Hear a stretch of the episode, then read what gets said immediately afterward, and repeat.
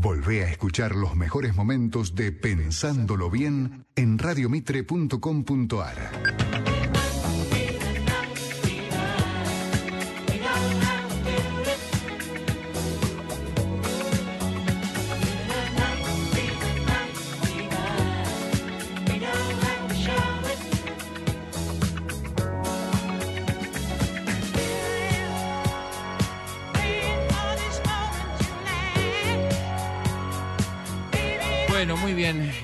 Con nosotros eh, alguien que está dictando un por Zoom un extraordinario, extraordinario trabajo, un taller para aprender, para, para aprender de manera interesante.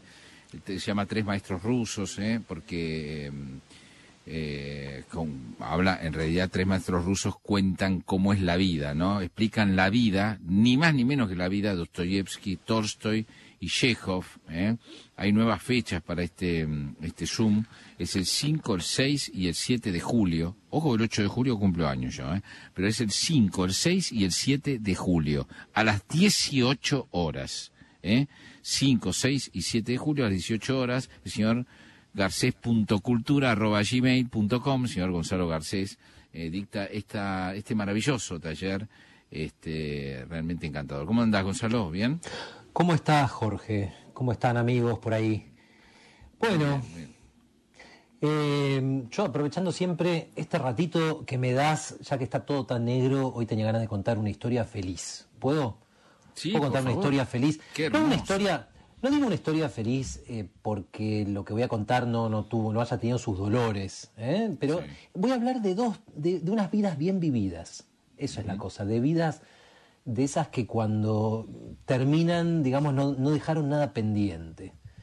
Y aparte está que ayer fue el Día del Orgullo, como se llama ahora, y bueno, entre tantas historias trágicas que tuvieron que protagonizar a lo largo de la historia personas gays, lesbianas, bisexuales, trans, a mí me gusta que los héroes de esta historia que voy a contar hoy sean de los que triunfaron, en definitiva. Y el primer héroe de esta historia se llamaba Publio Aelio Adriano y como muchos saben fue emperador de Roma en el siglo II de nuestra era. Bueno, y además protagonizó una de las grandes historias de amor que se conocen junto a su amante, que era Antinó de Bitinia, así se llamaba, Antinó. Y la otra heroína de esta historia es Marguerite Ursenar, que es una de las grandes grandes escritoras de lengua francesa. Ella era belga, escribió en francés y es una de mis escritoras preferidas. Y le dedicó a Adriano, al emperador Adriano, su mejor novela.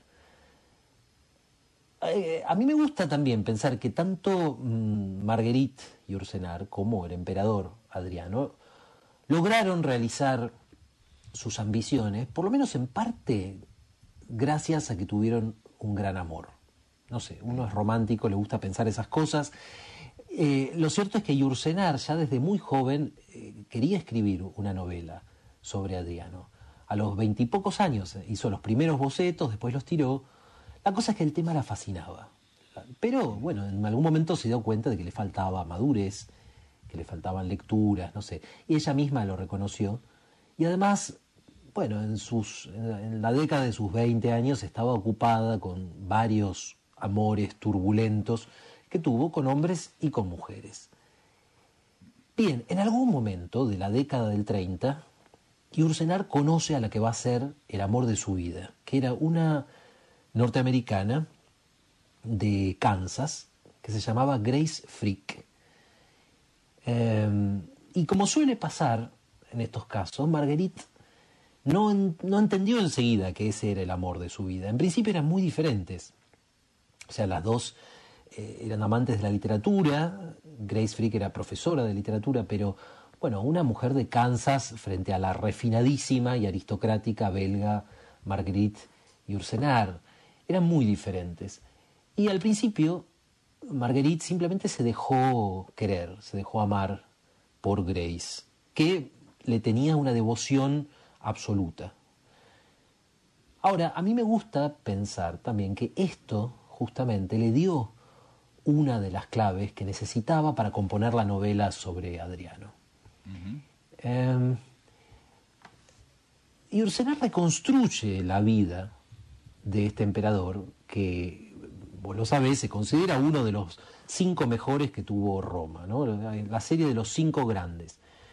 Y además en un muy buen momento, porque el imperio, el imperio romano en el siglo II estaba en su plenitud, plenitud económica, militar, social, eh, bueno, el nivel de vida, nunca antes se había alcanzado. Y además, digamos que espiritualmente fue una época muy particular, porque los romanos en esta época ya no creían en la vieja religión politeísta, ya no creían en Júpiter, en Venus eh, y los demás dioses antiguos.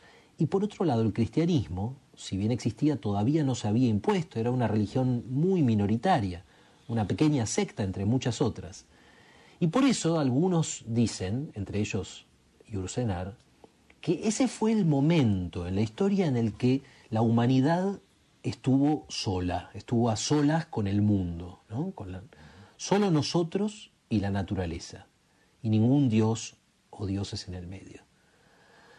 Y bueno, a ese imperio, en su, en su plenitud, llega el emperador que hacía falta, porque no era Adriano un, fundador como, como Augusto, eh, no era un emperador guerrero como Trajano, no, era un tipo que tenía al mismo tiempo mucho talento, un enorme talento como gobernante, era un gran político, Adriano, tenía una cultura enorme, por otro lado, en todo, en, poesía, teatro, filosofía, todo lo había leído y tenía una curiosidad sin límites.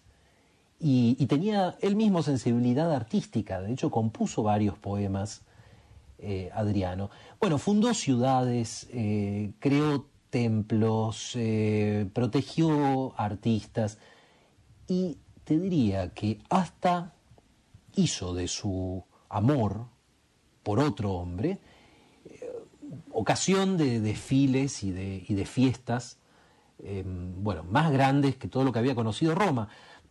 y de, tal vez por esto yo cuando me imagino los desfiles triunfales de Adriano, bueno, no escucho las típicas fanfarrias que, de las películas de romanos.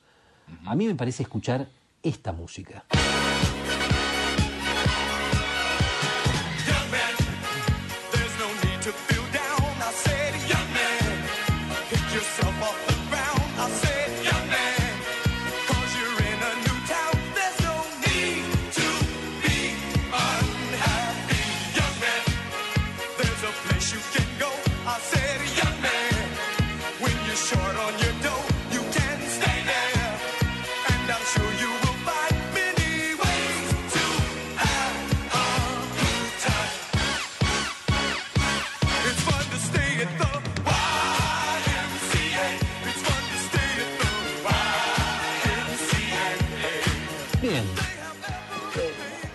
Adriano decía una cosa que siempre me llamó la atención desde que lo leí. Decía que él se sentía solo en una cosa superior a los demás.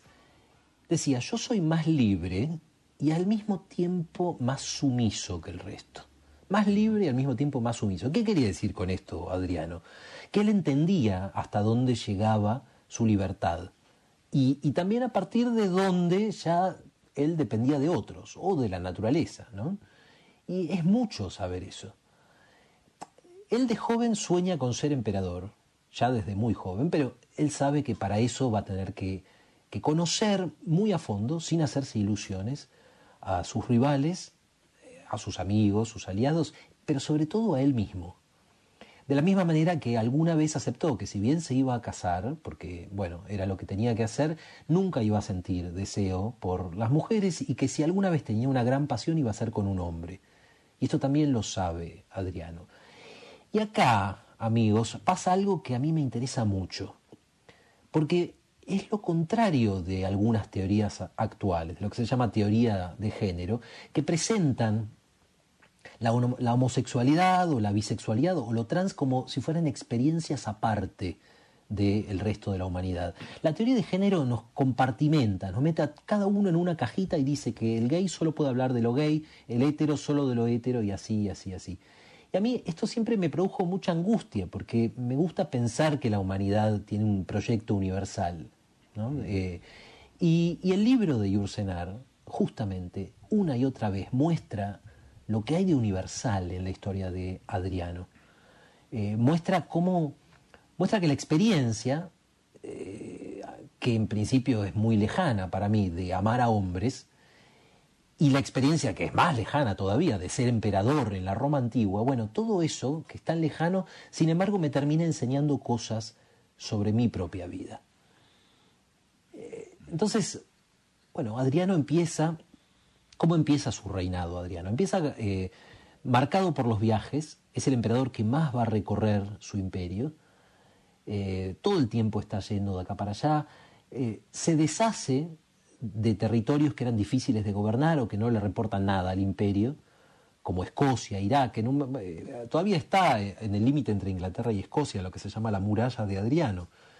Y esto también habla de una personalidad, porque otros emperadores soñaban a lo mejor con conquistar el, el mundo entero. Adriano dice no, hasta acá llegamos, hasta acá podemos administrar, hasta acá podemos hacer un traer nuestra civilización y más allá no. O sea, de nuevo la conciencia ¿no? de los límites. Y, bueno, como siempre había sido admirador de Grecia, de la cultura griega, renovó Atenas, que se caía a pedazos, fundó nuevas ciudades, algunas con su nombre, Adrianópolis, y como decía, protegió mucho a escultores, a pintores, a poetas. En algún momento, bueno, esto se le sube la cabeza a Adriano, ¿no? Empezó a verse como restaurador del mundo o como salvador del mundo, como una encarnación de Zeus, decía a veces, y siente que está ahí. Cuando uno así, a uno le han salido muy bien las cosas, ha tenido suerte y ha sabido aprovecharla, hay un momento en el que siente que está a punto de lograr algo más, ¿no? de dar el siguiente paso. Y ahí es donde entra en escena el joven Antino. Y esta es la historia. Una noche, en la ciudad de Nicomedia, que es una ciudad de Asia Menor, Adriano asiste eh, a la lectura de una obra de teatro. No recuerdo qué obra, una obra, bueno, los actores la leen, es de noche, la noche está suave, y ahí está Antino, ahí lo conoce. Eh, Adriano mm, lo recuerda así, dice, un joven escuchaba con una atención a la vez distraída y pensativa, y me hizo pensar en un pastor en el fondo del bosque, escuchando el canto oscuro de un pájaro. Bueno, conversan, eh, Adriano lo hace hablar, después de un momento Antino dándose cuenta de que lo escuchan o tal vez de que lo miran, se sonroja y cae en un silencio, un silencio obstinado, dice Adriano, que, bueno, que él después va a aprender a reconocer, porque así era Antino, de golpe muy locuaz, de repente muy callado. Eh, y cuenta que, bueno, empieza una intimidad entre ellos y que a partir de ahí lo acompañó en todos sus viajes. Y dice, así empezaron algunos años fabulosos. Y acá hay un paralelo de vuelta con la realidad, porque es notable también para la autora del libro, para Marguerite Ursenar, empezaron algunos años fabulosos cuando ella y Grace Frick, a la que había conocido poco antes, se escapan juntas de Europa. Recordemos que está justo empezando la Segunda Guerra Mundial, Grace Frick tiene, es, norteamericana y le facilita a Ursenar eh, el pasaje en barco y después instalarse en Nueva York. Entonces, empieza esta relación que va a durar 40 años. Y primero Grace se ocupó de sostener a, Marguerite cuando el exilio le afectaba el ánimo, tuvo una depresión de la cual salió gracias a, su compañera. Después eh, Grace la sostuvo económicamente y eh, cuando Yursenar se decidió a sentarse por fin a escribir su gran novela, estoy hablando de Memorias de Adriano, bueno, fue Grace también la que no la dejó dudar y mantuvo siempre la fe en ella.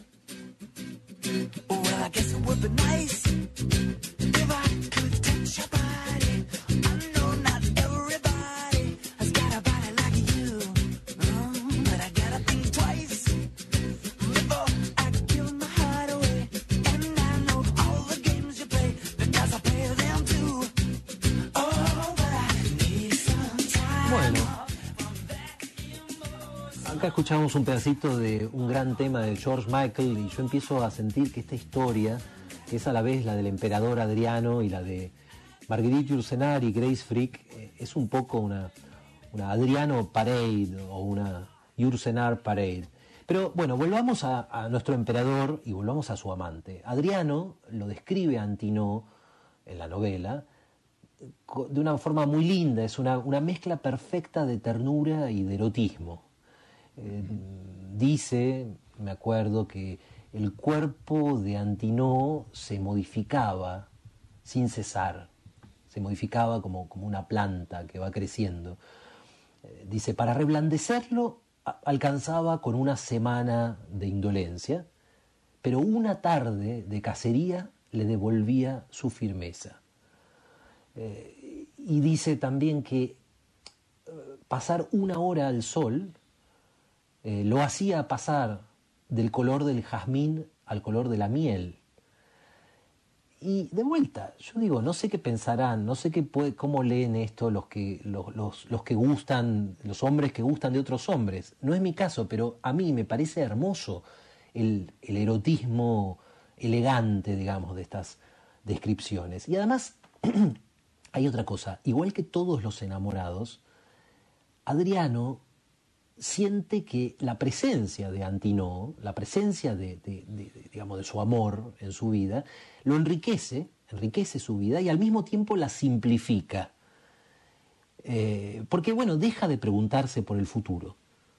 Y por primera vez, bueno, por ejemplo, disfruta del, color pálido del, del amanecer en el horizonte de las islas esto que sucede también realmente cuando uno se enamora, no solo descubre a una persona, a través de esa persona descubre de vuelta el mundo y descubre sensaciones, olores, eh, eh, formas de la luz.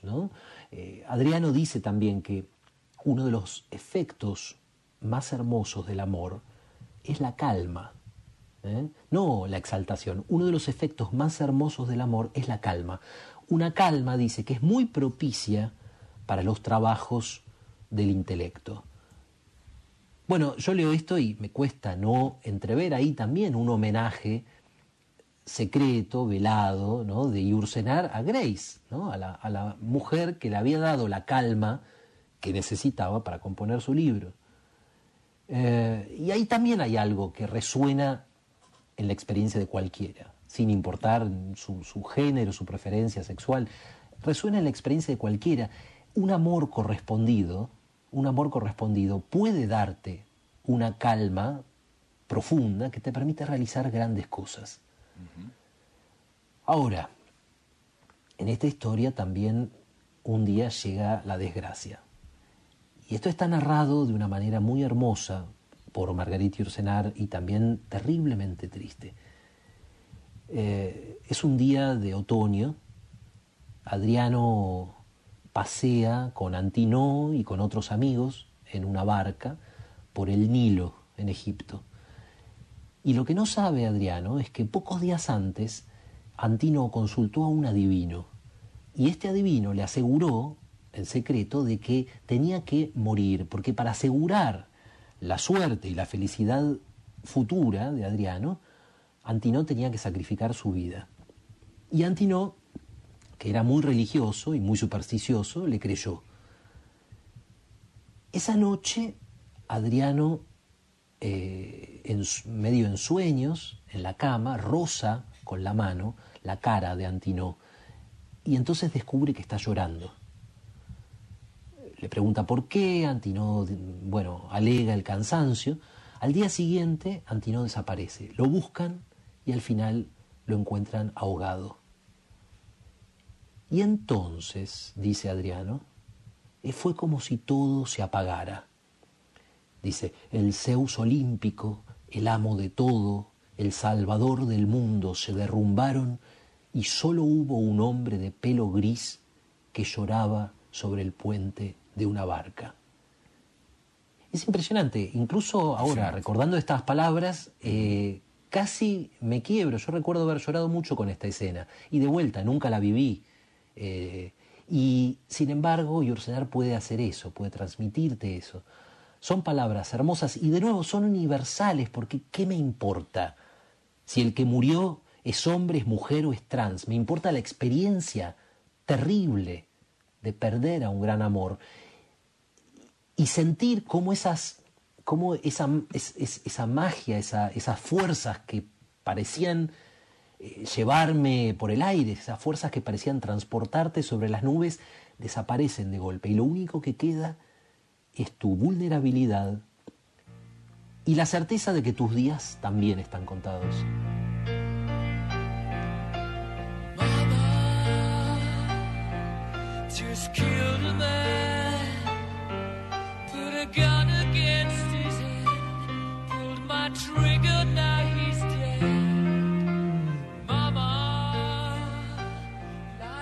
Pero bueno, eh, este lúcido que es Adriano también al duelo lo va a vivir a fondo y, sin engañarse, así que entierra Antino y funda ciudades en su honor.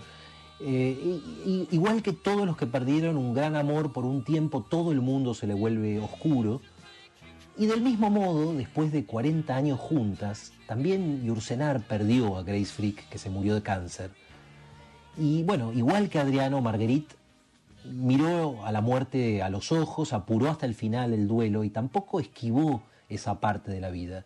Yo pienso que los dos sabían que el trabajo de su vida era revelar a un ser humano. Y con esto cierro, porque hasta, hasta una expresión muy clásica de la cultura gay como salir del closet o, o salir a la luz, acá cobra un sentido universal porque Marguerite Yourcenar sacó a la luz a un hombre con su escritura y Adriano hizo lo mismo con su vida.